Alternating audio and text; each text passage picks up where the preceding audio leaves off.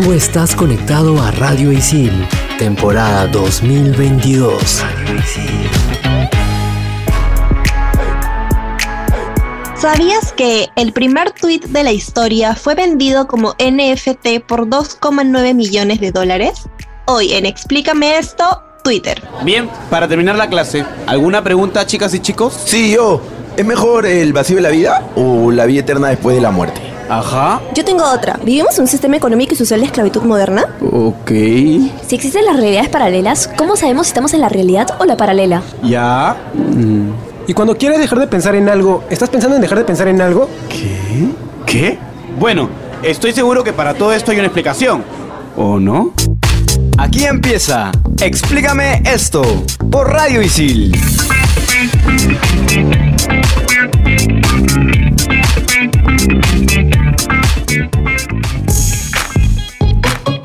Bienvenidos a Explícame esto por Radio Isil. Soy Andrea Ramírez Gastón y me encuentro acompañada, como siempre, con Renzo Rosain y Claudia Caliciani. Hola chicos, ¿cómo están? Hola, hola, ¿qué tal? ¿Cómo estás, Andreita? ¿Qué tal, Claudia? Día de hoy vamos a tener un tema que tiene muchos hilos. Déjame saludar, pues primero, ¿no? ¿Qué es eso? No hay respeto. Hola chicos, ¿qué tal? ¿Cómo están? ¿Para eso?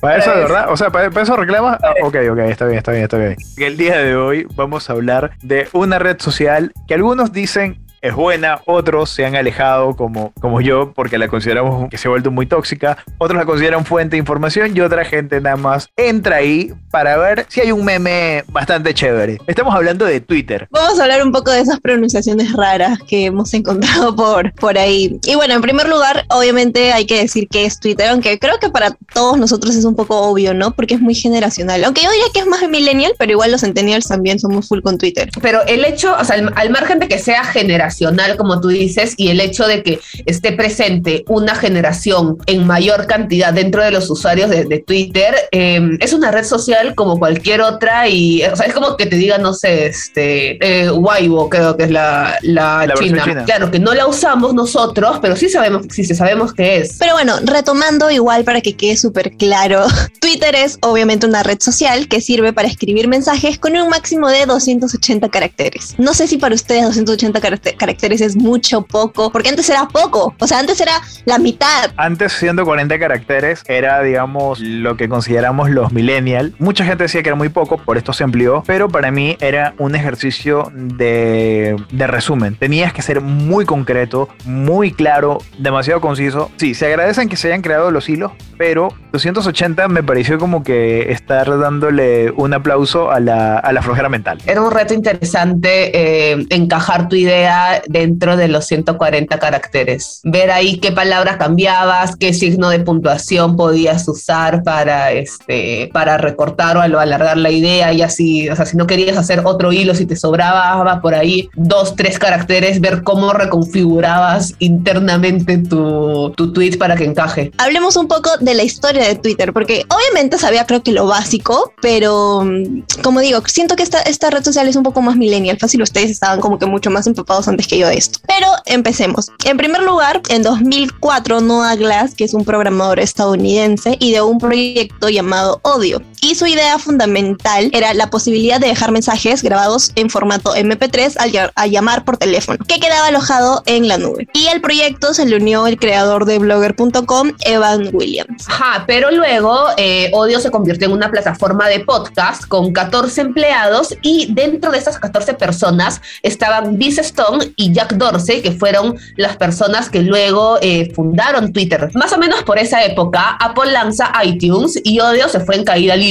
Entonces cambiaron el concepto, eh, replantearon el tema de los mensajes grabados y decidieron usar un SMS para crear conversaciones entre pequeños grupos de personas que serían en este caso los usuarios. Así que de esta manera, en el año 2006 nació Twitter con 140 caracteres. En un inicio se llamaba TWTTR y el primer tweet, lo del ¿sabías qué? fue Just send me up my Twitter, solo ajustando mi Twitter. Era la época en que todo el mundo medio que empezaba a escribir como Mixer y se escribía y se quitaban las vocales por una cuestión de ahorro en los mensajes de texto. A ver, seamos sinceros, en algún momento escribiste por qué XQ y seguramente lo sigues escribiendo. Hay gente que escribe con K. Escriban completo, no le cobran los bytes, los datos no se gastan por escribir una palabra completa. Pero ojo, pero es que antes, antes te cobraban por caracteres, o sea, los mensajes de texto, por ejemplo, o sea, poniendo en contexto, inicios de los, de los 2000, 2004, 2006, antes del, del 2010, cuando tú mandabas mensaje de, de texto, era muy limitado el número de caracteres y entonces si te pasabas una letra, si te pasabas un carácter, tenías que mandar un segundo mensaje que te costaba porque te costaban la vida los mensajes en esa época. No es que tenías, no sé, tipo 500 mensajes o mensajes ilimitados como tienes ahora, te costaban la vida, te costaba como un sol creo cada mensaje y luego fue bajando, ¿no? Hasta, hasta 10 céntimos. Entonces tenías que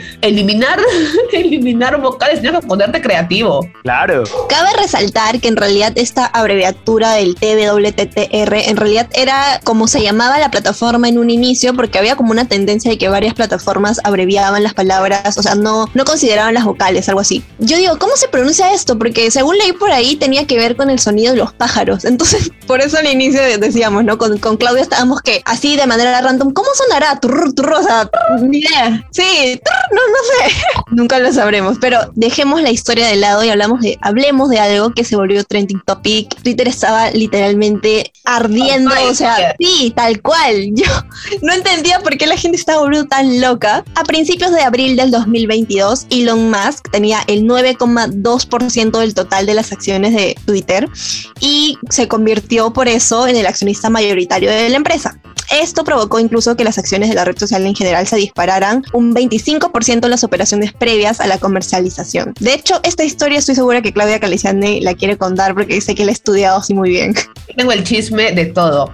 ¿Qué pasó? El 25 de abril, eh, Elon Musk se convierte en el dueño de Twitter eh, tras pagar 44 mil millones de dólares a los creadores. Y es más, de esos 44 mil millones de dólares, él ofrece como recursos propios 21 mil millones que, eh, que los saca de fondos de inversión privada. Y no solamente eso, él, este, él planea, según lo que, lo que, lo que declaró en, en algún momento, él planea revender Twitter de acá a tres años, obviamente por una cifra mucho mayor a la que ha invertido.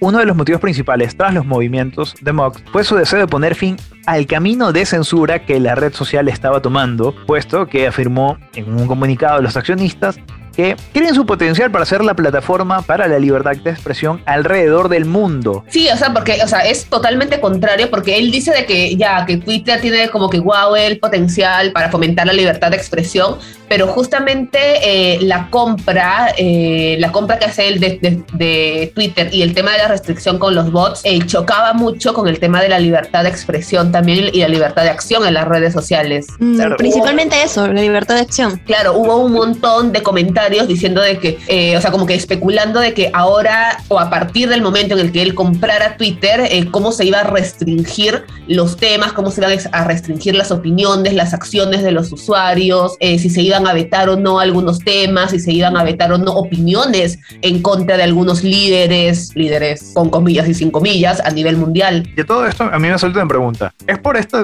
este tipo de cosas que hemos mencionado que Twitter se le considera la red social más tóxica o hay algo más? ¿O hay alguna otra red que es más tóxica que Twitter? Para mí Twitter es la más tóxica, la verdad. Es que como es tan explícito to y todo está permitido hasta ahora. Hay pues contenido de todo, hay comentarios sobre todo y la verdad es que las personas a veces son muy crueles para expresarse. Entonces, definitivamente para mí sí, Twitter pero, es la más cruel. Pero la gente es igual de cruel en Facebook. Pero ahorita en Facebook, por ejemplo, hay muchos más eh, filtros. Tú, por ejemplo, pones un insulto y te bloquean la cuenta unos, uno, bueno, los comentarios uno, unos días. En Twitter no pasa eso. Bueno, nosotros vamos a una pausa. Seguimos hablando de Twitter acá en Explícame esto, temporada 2022 por Radio Isil. Explícame esto por Radio Isil.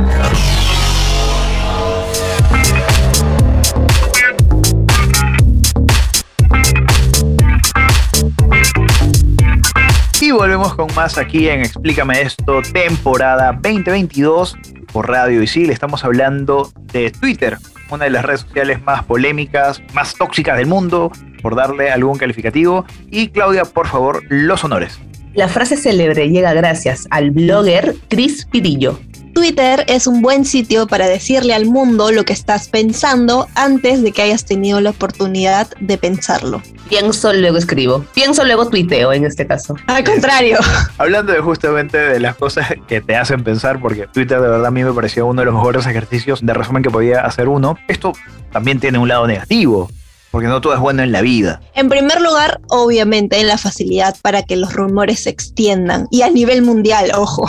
Sí, pero, eh, o sea, esto no es, sol, no es inherente de, de, Twitter, nada más. Yo creo que esto es de, de todas las redes sociales. Eh, en el caso de, de, Twitter también tenemos a los bots que se hacen pasar por, por personas, por usuarios reales. También hay un exceso, pero de verdad exceso en mayúsculas de spam. No sé, ahí este, o sea, ¿qué entenderíamos por spam en este caso? Considerando que es una red social en la que puedes poner literalmente cualquier cosa. Por lo menos, yo tengo que revisar las configuraciones de, de mi Twitter porque me están saliendo unas recomendaciones unas cuentas me, medio random de gente que vive en Argentina y que, ah, sí, que sí, vive sí. en Chile o que vive en, en Rumania. Digo, pero no tenemos ninguna cuenta en común. Ajá. O sea, los tipos el algoritmo hablan... para recomendar es muy malo. No, no, sé en base a qué lo hacen. O sea, yo puedo tuitear algo de comerme una salchipapa y alguien de Rumania va a decir, hay que ver este el episodio de Demo, eh, de Demo Slayer en Crunchyroll. Ah, no, no hay conexión. ¿Qué, ese, ¿Qué fue? Confirmo eso. Y bueno, por último es que como dijimos en un inicio no hay filtro para nada y todo el contenido es muy explícito, a veces demasiado explícito. Acá yo añadiría algo que no sé si es positivo o negativo, la verdad. Twitter tiene ahora una, una funcionalidad que es una sala, es una sala de, de conversaciones en vivo, o sea, habladas.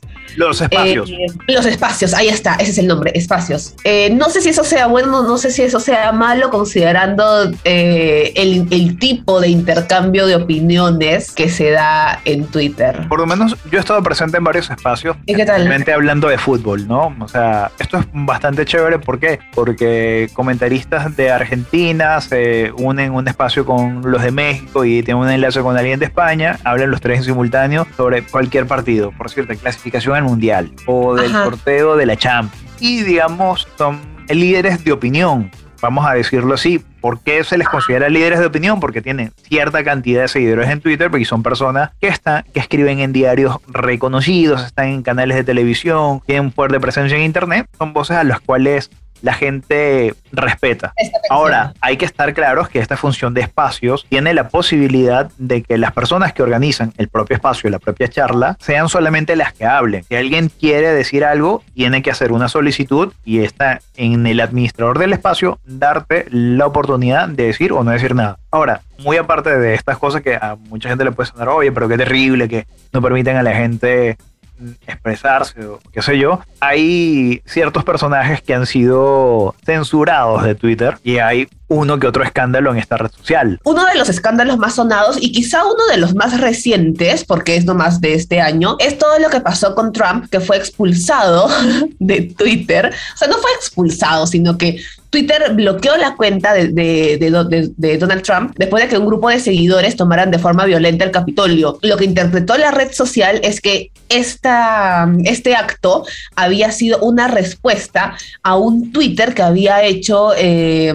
que había lanzado Trump, en el cual se incitaba a la violencia. Entonces, eh, bueno, lo banearon, eh, Trump agarró y dijo, bueno, no me importa, yo, yo creo mi propia red social, creó su propia red social y se salió de Twitter. Luego de eso, Trump agarra y demanda a Twitter y bueno, y lamentablemente en el juicio le dicen, mira, ¿sabes qué? Nosotros no podemos hacer nada porque si bien es cierto, nadie, o sea, si bien es cierto el gobierno no te puede banear, no, no, no puede limitar tu libertad de expresión, Twitter es una plataforma privada y puede hacer lo que quiera. Entonces, no es válido tu reclamo, no es válida tu demanda y quedó ahí. Igual este Elon Musk, él dijo antes de comprar Twitter de que cuando él comprara, comprara eh, Twitter le iba a devolver la cuenta a, a, Trump porque se le habían bloqueado por error. Él consideraba que se le habían bloqueado por error, que Trump no había hecho absolutamente nada que mereciera este, este bloqueo y que se la iba a devolver. Igual este, luego salió Trump a decir que así, se le, así le, le devuelvan la cuenta no regresaría y que va a seguir usando justamente la red social que él creó que se llama Truth Social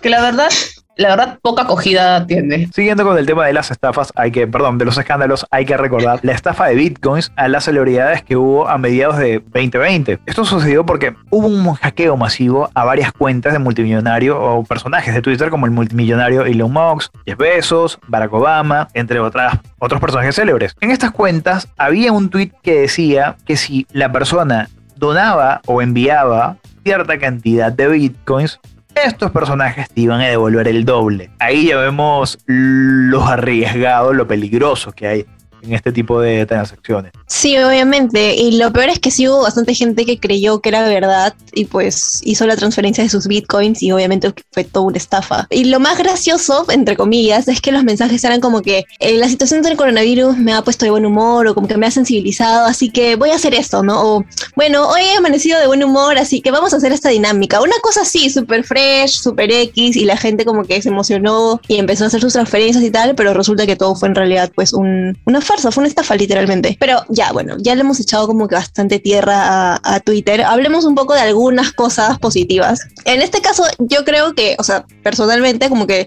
pienso en dos exactamente, ¿no? En primer lugar, que sirve como un acelerador de procesos porque accedes rápidamente a la información, eso, eso es verdad. Y por otro lado, están los trending topics y obviamente localmente te mantiene actualizado en todo. O sea, ahorita, por ejemplo, eh, bueno, este podcast es atemporal, pero si tú entras a, a Twitter, vas a ver lo que ha pasado ahorita con el Canal 4 o etcétera, ¿no? Como que todo lo que ha pasado ahorita lo vas a encontrar en tendencia y ya vas a saber más o menos qué está pasando mientras, no sé, te dormiste, no estabas atenta, etcétera. Bueno, hablando así de tweets eh, medio lejanos, ¿Hace cuánto tiempo ustedes se registraron en, Twitter? Yo por lo menos ya lo dije. Yo estoy desde el 2010. Yo estoy desde el inicio del 2013. Esta cuenta es súper actual, 2020, pero tenía una que la creé en 2011, pero no la usaba. Eso es lo que te iba a preguntar si la usabas. Aquí hay dos perfiles, ¿no? La persona que utiliza Twitter para cualquier cosa y la persona que utiliza Twitter para dar una opinión, ¿no? Y tal. Yo al inicio, honestamente, sí la utilizaba para eso. De hecho, mis primeros hilos fueron sobre, recuerdo que eran en, estábamos en época de elecciones, entonces fue sobre sobre eso, un análisis que yo hice y lo, lo Me fue súper bien con esos hilos, pero luego me harté y dije, ¿saben qué? Yo voy a ponerlo en privado, elimino seguidores y subo lo que a mí me dé la gana. Y así estoy. Yo siempre subí lo que, lo que me daba la gana. O sea, cualquier pensamiento que se me cruza por la cabeza, lo subo. Lo tuiteo. sí soy. Hay otros, no sé, tweets e hilos que son muy productivos. Por ejemplo, Movistar España consiguió incluso el récord mundial del hilo más largo del mundo, fue el año pasado, en el 2021, bueno, con un tweet que decía cuál es el deportista español que más te inspira. Entonces, obviamente todos los tweets eran súper informativos acerca de deportistas, fácil de récords, de información importante acerca de algo importante. Entonces, como que hay bastantes perfiles en Twitter, la verdad. Información relevante. Bueno, lo que también va a ser relevante en este programa viene en el próximo bloque, porque ya vamos con el top 5, la sección que le gusta a Andrea, que le gusta a Claudia, que me gusta, le gusta a ti seguramente, y a nuestro productor que nos está haciendo señas para que vayamos a la pausa y regresar con más aquí en Explícame esto, temporada 2022, hablando de Twitter en Radio Isil. Explícame esto por Radio Isil.